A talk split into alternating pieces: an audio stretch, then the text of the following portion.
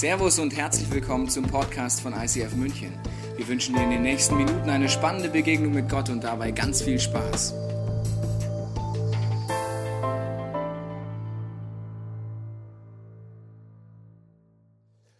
Gute Frage. Herzlich willkommen heute hier im Neuraum. Natürlich herzlich willkommen alle unsere Locations, auch wenn du zu Hause am Bildschirm dabei bist bei dieser Frage, ich bin geschieden, darf ich in der Kirche bleiben? Das Schöne an dem heutigen Tag wird sein, wie die letzten Wochen auch. Vielleicht bist du letzte Woche da gewesen zum Thema Homosexualität, hast gesagt, bin ich mal gespannt, was da kommt. Mit mir hat das ja nichts zu tun. Und du gehst raus und merkst auf einmal, Sexualität hat mit uns allen zu tun. Und so ähnlich wird es dummerweise bei dem Thema heute werden. Ja?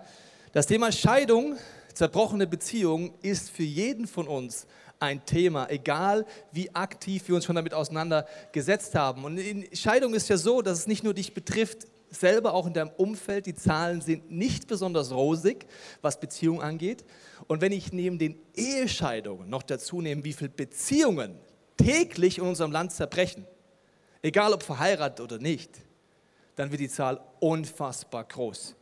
Es gibt Gründe, die angegeben werden laut Statistik, warum Leute sich scheiden lassen oder eine Beziehung beenden. Keine Liebesheirat, also bedeutet, wir lieben uns einfach nicht mehr, wir haben uns mal so ein bisschen verliebt, aber jetzt nicht mehr. Fehlende Kommunikation, Wunsch nach anderem Partner, Fehlersuche beim anderen, der andere ist schuld. Kennst du das woher? Ha, sehr schön. Scheinen mehrere Leute so zu sehen. Und Flucht aufgrund von Konfliktunfähigkeit. Der andere war konfliktunfähig, ich natürlich nicht. Gut, das sind Situationen, warum Leute angeben, das ist die Top 5, warum Leute sich scheiden lassen oder Beziehungen beenden. Und jetzt geht es natürlich gleich in die Bibel rein und äh, je nachdem, was du auf diese Frage antwortest, könnte ich relativ schnell im Gespräch mit dir herausfinden, was für ein Gottesbild hast du, was für ein Bibelbild hast du weil oft gibt es bei gläubigen Menschen zwei Extreme. Das eine Extrem ist, ich lese die Bibel gar nicht, deswegen kann ich immer behaupten, ja, Gott sieht es anders. Natürlich kannst du in der Kirche bleiben, was soll das? Doofe Frage. Ja? Dann liest du die Bibel einfach gar nicht. Dann gibt es die Leute, die die Bibel lesen und mit diesen Bibelstellen nichts anfangen können und dann den Eddingstift rausholen und sagen, finde ich blöde, doof, uns einfach alles wegstreichen. Und dann gibt es die Leute, die verwenden das, um andere Menschen auszuschließen. Die Bibelstellen, die du gerade hören wirst, gleich von der Bibel, die wird dann verwendet, um Leute, die in Zerbruch sind, die in Scheidung sind, genauso wie letzte Woche, die mit ihrer Sexualität kämpfen oder ihrer Identität, zu verurteilen, wird die Bibel verwendet. Auszuschließen, Witze zu machen oder jemandem noch ein zusätzliches schlechtes Gewissen zu machen. Da wird die Bibel auf eine Art und Weise verwendet, wo Menschen, wie letzte Woche oder auch diese Woche, Mitten im größten Schmerz ihres Lebens wird die Bibel genommen und nochmal volle Kanne ein in die Fresse mitgegeben. Und dann glauben ernsthaft gläubige Menschen, das ist auch noch Gottes Wille. Das heißt, wir müssen heute sehr intensiv hinschauen und wir werden es tun wie immer. Also unsere Church, wir werden uns ernsthaft den Fragen stellen. Und äh, wie gesagt, dieses Thema ist ja so, dass es äh, nicht nur Menschen betrifft, die einen Eheschein haben. Wenn du mit Körper, Seele und Geist eine Beziehung angibst, wenn du Sex hast mit jemandem, wenn du zusammenlebst und so weiter, ist ja nicht so, dass du sagen würdest, ja, bei mir gibt es den Punkt Schmerz in Beziehung nicht. Ich habe zehn Beziehungen beendet, ja, zum Glück war ich nie verheiratet und deswegen geht es mir gut. Ich habe keine Verletzung, bin ja nicht blöde, war ja nie verheiratet. Nein, vollkommen egal, ob du einen Eheschein hast oder nicht je intensiver du eine Beziehung gelebt hast, erst recht mit Sexualität, mit Seele und mit Geist, desto mehr ist der Schmerz da. Egal erstmal, ob du einen Eheschein ausgefüllt hast und am Standesamt unterschrieben hast oder nicht. Wir schauen uns heute die erste Aussage an von Jesus, Matthäus 19, Vers 6. Da sagt er zu, zu, sie sind also eins, Mann und Frau, nicht länger zwei voneinander getrennte Menschen. Was nun Gott zusammengefügt hat, soll der Mensch nicht scheiden. Es ist eine recht deutliche Aussage. Da kann man es hin und her wenden und sagen, okay, Jesus nimmt jetzt hier etwas aus, aus dem ersten Teil der Bibel. Und zwar ist es aus, äh, zum Beispiel steht es in Malachi 2,16, recht deutliche Aussage von Gott. Achtung, haltet euch fest. Denn der Herr, der allmächtige Gott Israel sagt, ich hasse, oha, Ehescheidung.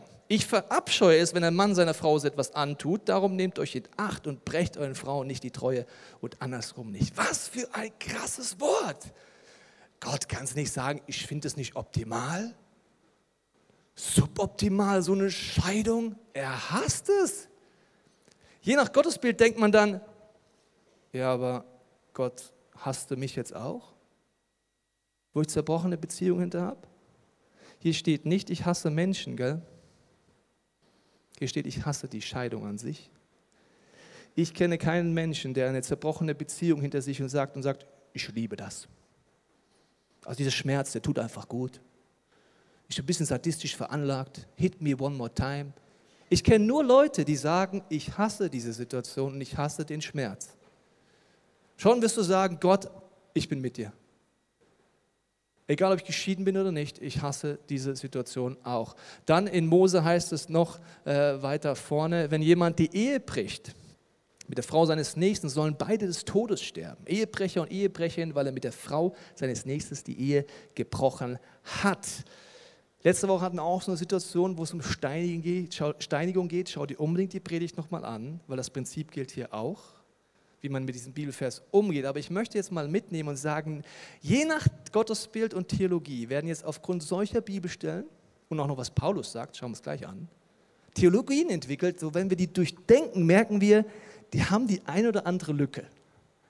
Also zum Beispiel, es gibt Theologien, die sagen dir, also Gotteslehren, ja also, wenn jemand sich verheiratet, ernsthaft nach Gottes Geboten lebt und scheitert und geschieden ist, dann muss die Kirche mal ein Machtwort reden und sagen, so goes it not. Du kommst nicht mehr zum Abendmahl, du kommst nicht mehr in die Kirche. Warum? Du hast das Gebot gebrochen.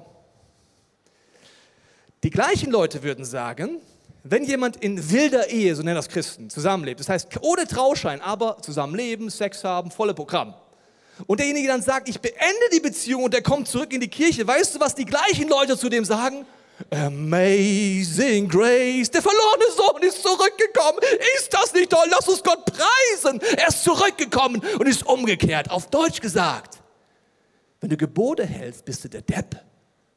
Wenn du brichst und umkehrst, bist du der Hero. Ein bisschen beschränkte Sicht, muss ich jetzt sagen. Ich bin heute ein bisschen frech. Und wenn das deine Sicht ist, darfst du mich aufregen, darfst mir auch Beschwerde-E-Mails schreiben. Ich möchte dich provozieren, die sagen, das geht nicht auf. Als Gott, also Gott sagt, ja, schau, es gibt Gebote, wer sich dann hält und die nicht schafft, der ist der Depp in der Kirche und der sie von Anfang bricht und dann umkehrt, ist der Hero? Ja, dann fange ich erst gar nicht an. Ich bin ein schlaues Kerlchen, weißt du? Heiraten wir einfach nicht und wenn es nicht klappt, dann können wir immer noch kommen und sagen, ja, sorry, Amazing Grace? Yes, Amazing Grace. Macht einfach keinen Sinn. Und Gott ist nicht, wie soll ich sagen, ein beschränktes Wesen, das sich einfach überlegt, ich will die Menschen quälen, sondern er möchte, damit du lebst. Deswegen gibt er uns Gebote, gibt uns Angebote, gibt uns Hilfe. Und warum hasst er jetzt Ehescheidung? Warum redet er so krass darüber? Das siehst du hier an diesem Herz.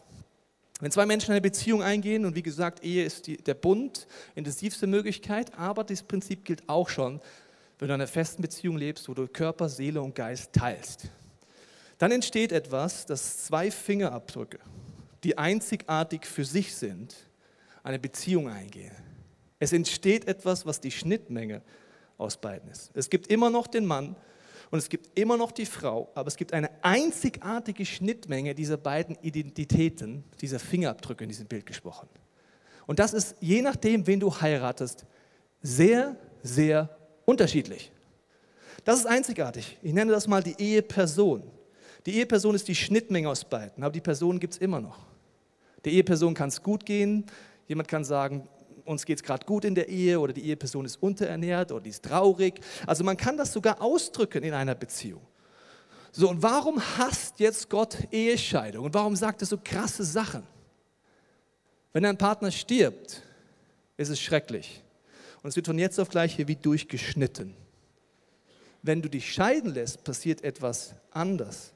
In 1. Mose heißt es dazu folgendermaßen, was passiert in so einer Ehe, in so einer Beziehung. Darum wird ein Mann seinen Vater und seine Mutter verlassen, sie seiner Frau anhangen, sie werden sein ein Fleisch. Das Wort, das hier verwendet wird, ist das Wort für kleben. Mann und Frau, die kleben aneinander. Wer zu Hause mal das Experiment durchführen möchte und Schmerzen spüren möchte, nimmt Sekundenkleber ordentlich und tut sie zwischen zwei Fingernäben. Lang genug zudrücken und dann versuchen, das Ganze wieder durch Kraft zu lösen. Musst du nicht, kannst aber machen. Dann verstehst du, was Gott meint. Du klebst zusammen. Und übrigens, Die Vorstellung, die wir heute haben, ja, ich habe ja nur Sex mit der Person, du fängst schon an zu kleben. Und wenn die Person dich verlässt oder dich betrügt oder den nächsten nimmt, reißt es jedes Mal ein Stück weg aus deinem Herzen. Und Scheidung bedeutet jetzt folgendermaßen. Zwei Personen werden nicht geschnitten wie beim Tod, sondern auseinandergerissen und es klebt überall, in allen Bereichen des Lebens. Sexuell, seelisch, geistlich. Und das wird jetzt hier gezogen und zerrissen. Und es entsteht so, dass am Ende die zwei Personen noch übrig sind, aber die Spuren, wo die Beziehungsperson oder die Eheperson da, die siehst du deutlich. Das sind überall Wunden. Überall.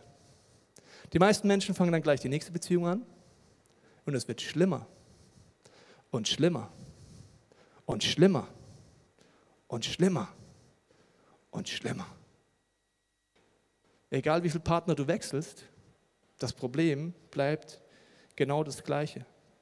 Gott redet jetzt sehr deutlich drüber und er redet aber auch darüber, dass er weiß, dass wir Menschen nicht perfekt sind.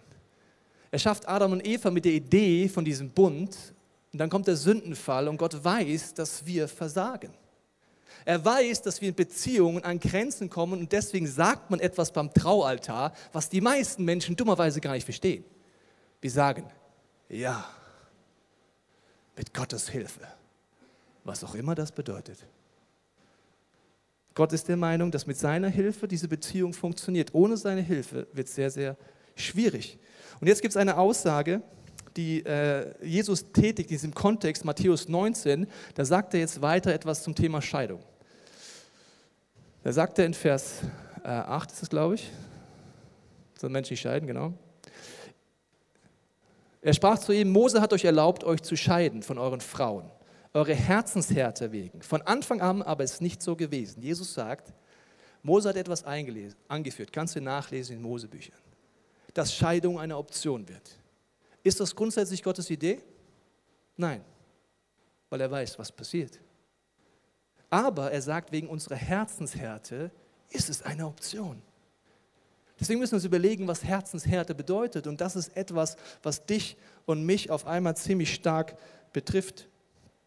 In Vers 9 sagt er noch eine weitere Erklärung dazu.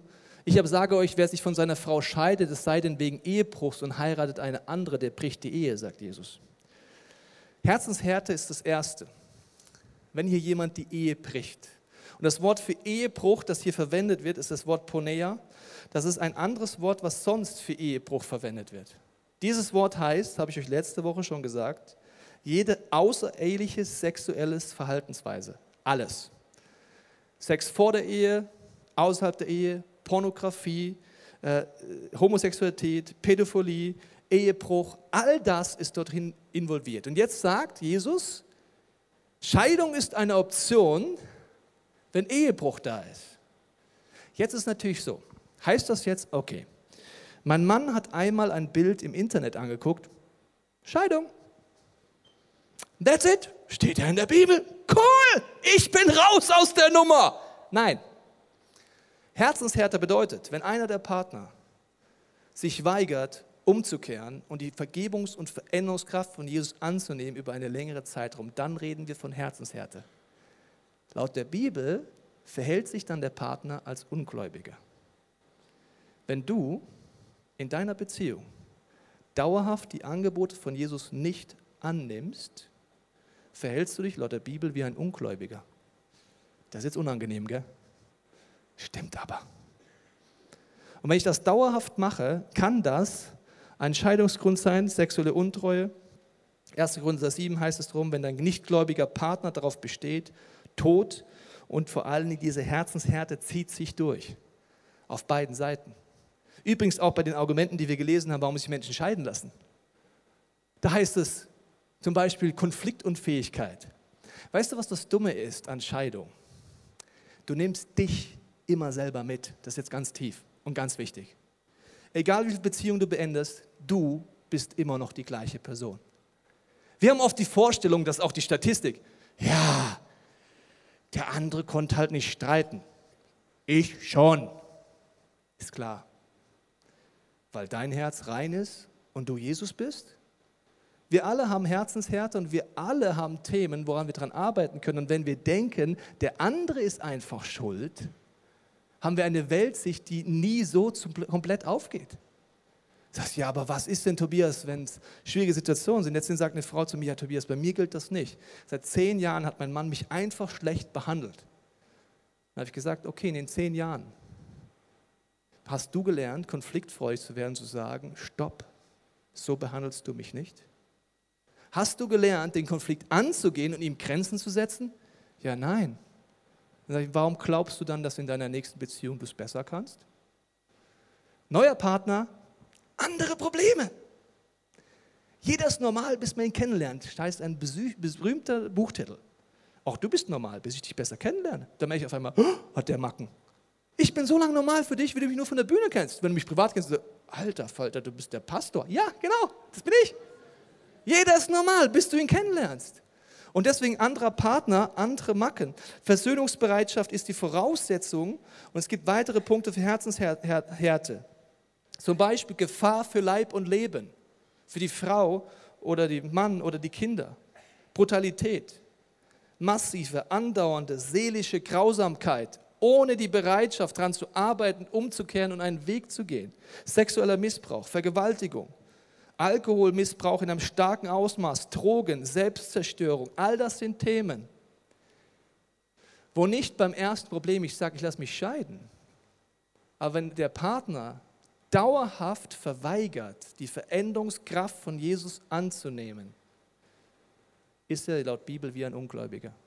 Und die Herzenshärte ist der Punkt, warum Gott sagt, das kann zu Scheidung führen. Ist das Gottes Idee? Nein. Gottes Idee ist, dass beide Seiten Demut haben und sagen, ich brauche einen Retter.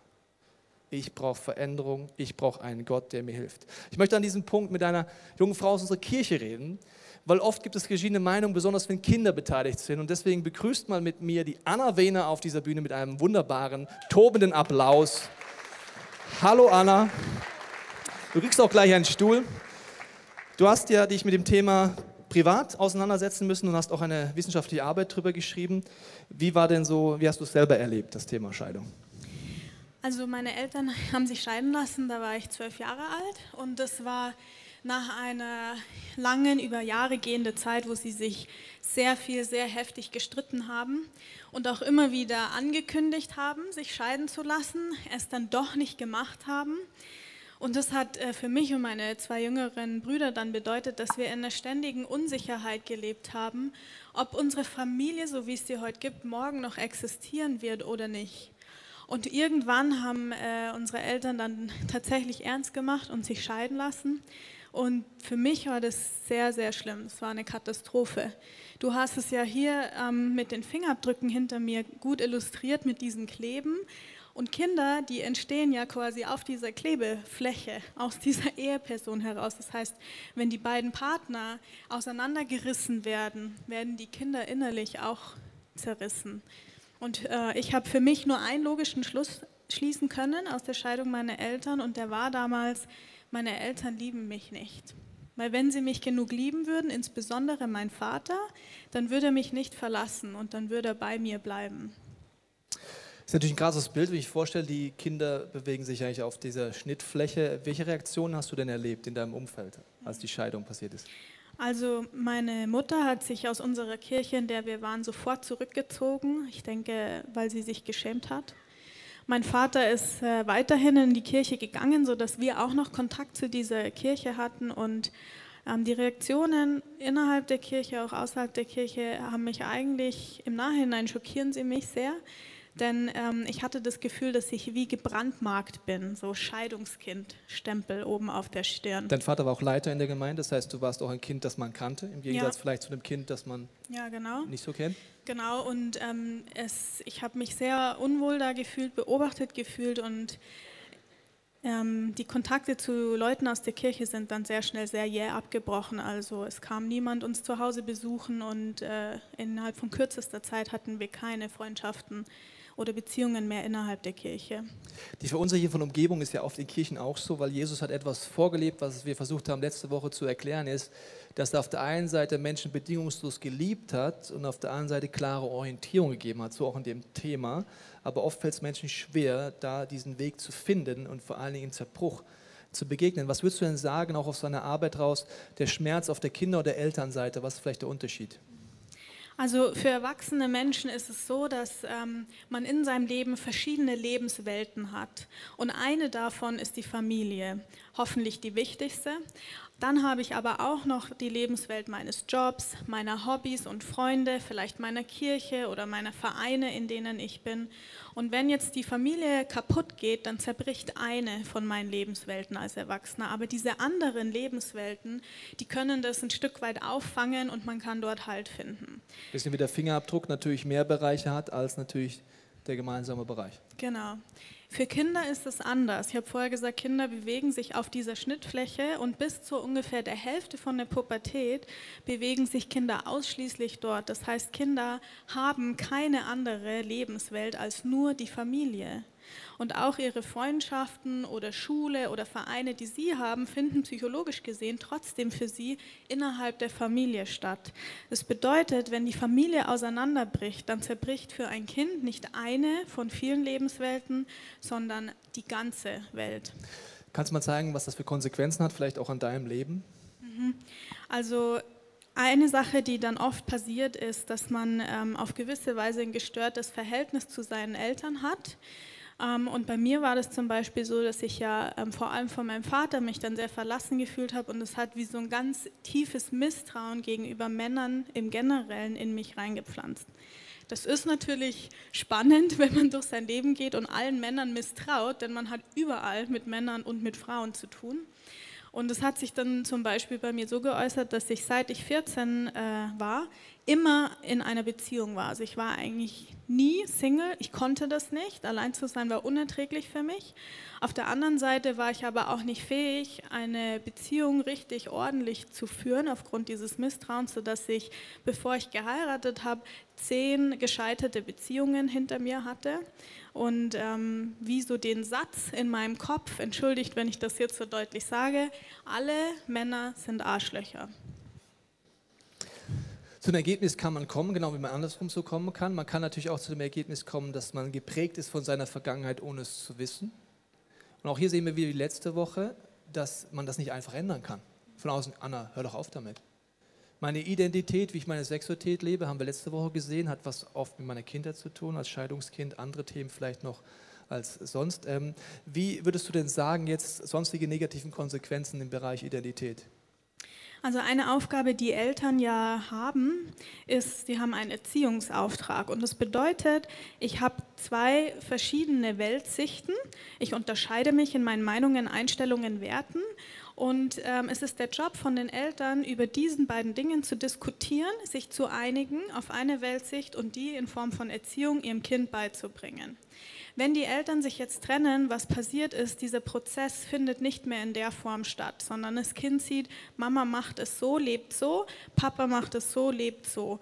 Und diese ähm, kognitive Leistung, psychologische Leistung, aus diesen beiden unterschiedlichen Welten ein sinnvolles Weltbild zu machen, das muss das Kind dann übernehmen. Und das ist für Kinder eine gnadenlose Überforderung. Die können das nicht. Und das bedeutet, dass sie dadurch, dass sie so überfordert sind damit, keine Zeit haben, sich mit ihrer eigenen Identität auseinanderzusetzen oder auch öfter unerwünschte negative Verhaltensweisen an den Tag legen, wie zum Beispiel anfangen, Drogen zu nehmen oder sich selbst zu verletzen. Oft ist ja leider so, dass in der Scheidung dann noch so ist, dass beide Partner es besonders betonen. Aufgrund der Verletzung vom anderen tut man die Abgrenzung noch krasser sagen. Also bei der Mama ist es so, beim Papa so, dann wird es natürlich noch krasser, diese Findung. Ähm, was äh, ist denn so ein Punkt, was würdest du sagen aus, aus den Untersuchungen raus, welche Konsequenzen hat das vielleicht fürs Glaubensleben? Ich hatte da ein sehr eindrückliches Erlebnis zu dem Thema und zwar war ich auf ähm, Mitarbeiter auf einer Kinderfreizeit, wo ich 16 Jahre alt war. Und wir haben einen Gebetsabend mit den Kindern gemacht und ein Mädchen, was ich kannte, kommt zu mir, klettert auf meinen Schoß. Wie alt war das Mädchen? Sechs Jahre alt. Sie fängt an, bitterlich zu weinen und sie sagt zu mir, Anna, Warum hat Gott nichts dagegen unternommen, dass meine Eltern sich scheiden lassen? Und ich glaube, das ist, was wir verstehen müssen über Kinder, die aus Scheidungsfamilien kommen, ist, ähm, sie nähern sich Gott von einem völlig anderen Startpunkt aus.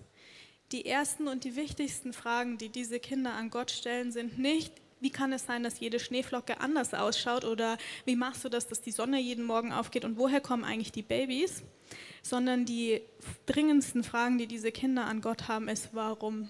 Warum hast du das zugelassen? Liebst du mich nicht genug? Und ähm, ich habe dann auch geweint und habe zu ihr gesagt, Alicia, ich kann dir das nicht beantworten.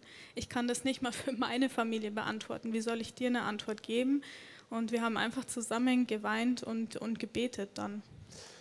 Oft ist das ja auch die Reaktion im Zerbruch, was Jesus vorlebt mit dieser Liebe, mit dieser bedingungslosen Liebe. Was wünschst du denn von uns als Church?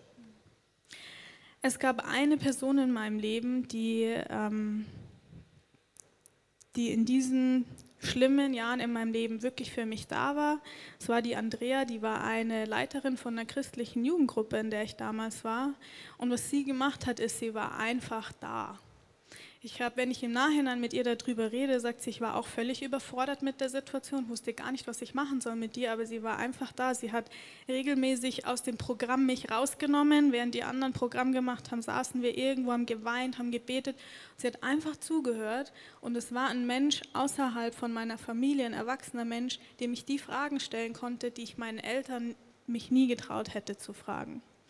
Und das ist eigentlich das, was ich mir wünsche von Kirche was ich mir von uns, von meiner Kirche wünsche, ist, dass unsere Kirche hier ein Ort ist, aus dem man nicht rausflüchten muss, wie meine Mama, wenn sowas passiert, wenn so eine schlimme Tragödie passiert aus Scham. Ich wünsche mir, dass es ein Ort ist, wo, wenn man ein Scheidungskind ist oder selber geschieden ist, man nicht schräg angeguckt wird und die Leute irgendwie beschämt auf den Boden schauen, weil sie nicht wissen, was sie tun sollen mit dir, sondern ich wünsche mir, dass es ein Ort ist, in den man reinflüchtet dass die Kirche der Ort ist, wo, wenn ich die schlimmsten Tragödien in meinem Leben durchmache, wo ich hingehe, wo ich mich reinflüchte, weil ich weiß, hier sind Menschen, die lieben mich und die werden mit mir an Jesus dranbleiben und durch diesen Schmerz durchgehen. Im Schmerz braucht man auch keinen, der im Leviten liest.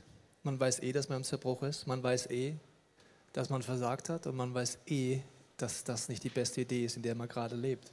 Und das, was du gerade sagst, als Appell, als uns als Kirche gilt, für Ehescheidung, gilt für Homosexualität, gilt für jedes Thema, mit dem ein Mensch in unsere Kirche geht. Vielen Dank, Anna, dass du das vorlebst, auch in unserer Kirche. Das ist dein Applaus, das Dankeschön, dass du mit in dein Leben reingenommen hast.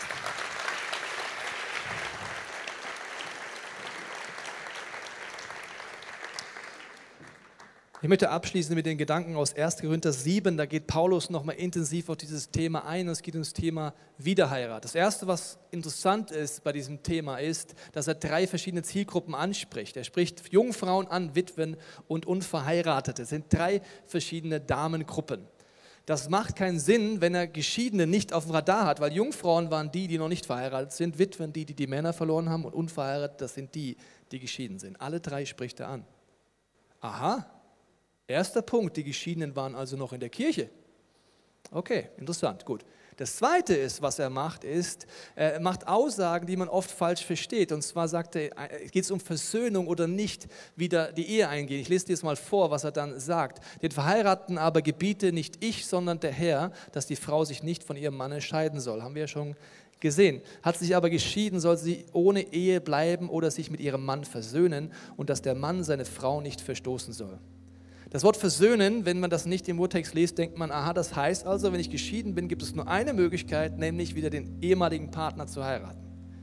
Im jüdischen Denken ist es so, dass wenn es zur Entscheidung kommt, aus diesen Gründen, die aufgezählt sind, aus Zerbruch und so weiter, ist immer involviert, dass du auch wieder heiratest. Das war der Sinn der Scheidung.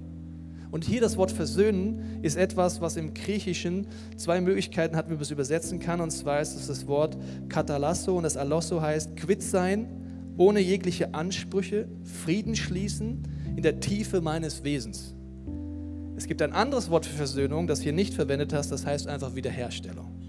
Paulus verwendet hier nicht das Wort für Wiederherstellung, sondern quitt sein, Frieden schließen, um meine Vergangenheit versöhnt leben.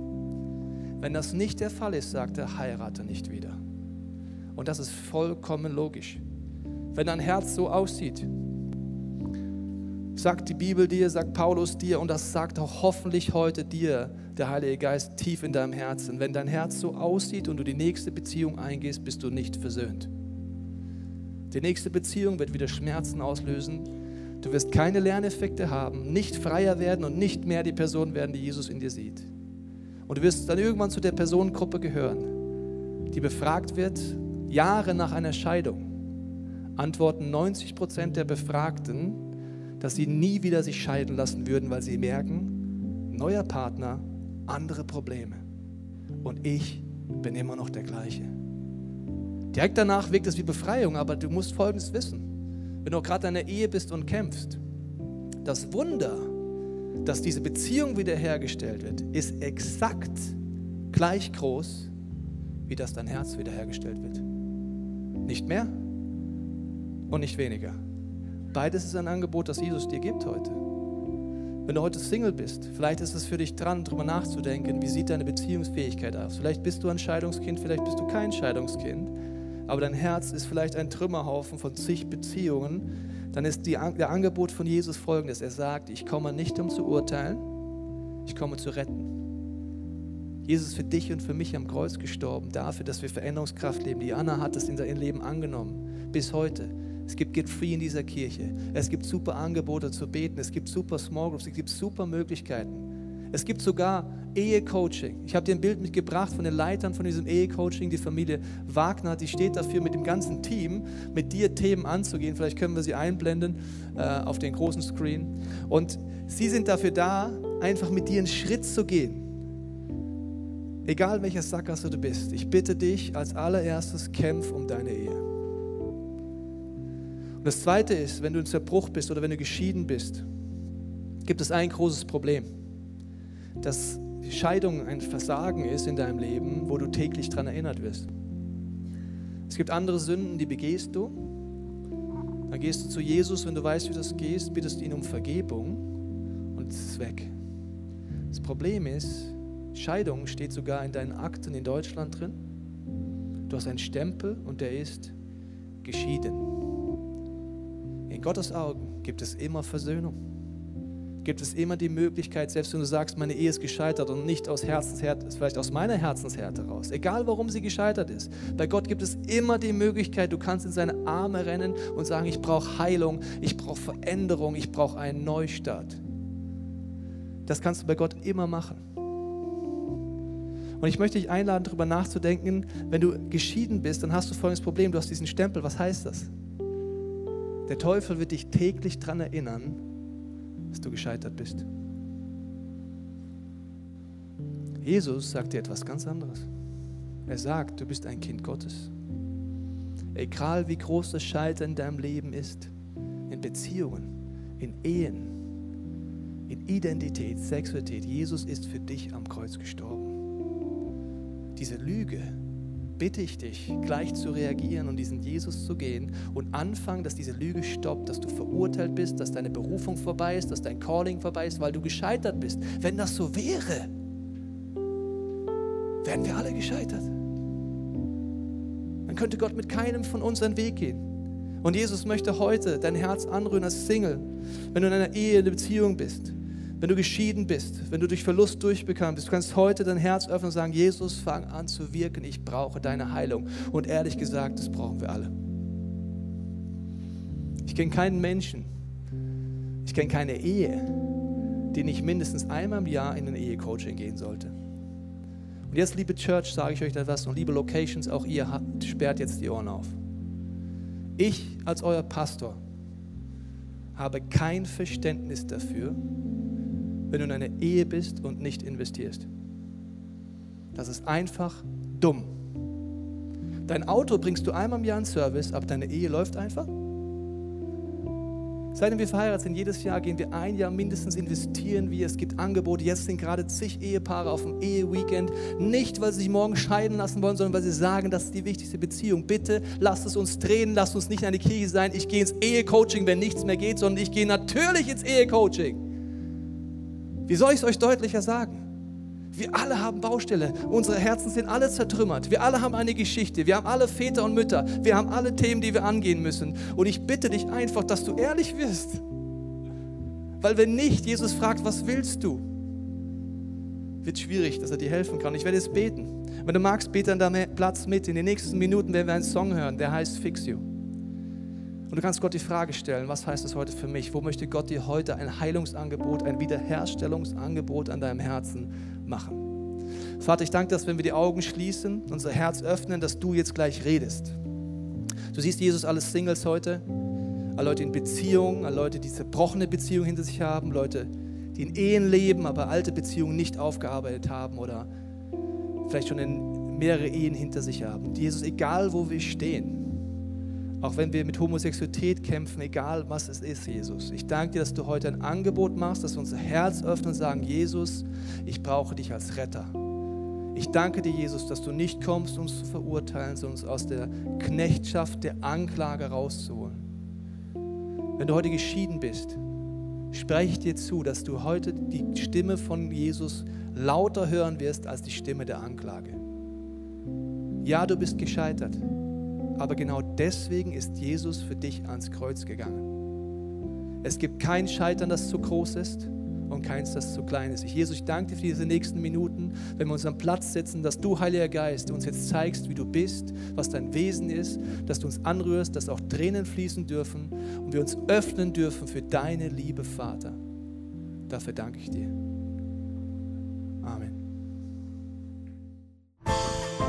Wir hoffen, dass dir diese Predigt weitergeholfen hat. Wenn du Fragen hast, kannst du gerne an info at icf-moenchen.de mailen und weitere Informationen findest du auf unserer Homepage unter www.icf-moenchen.de.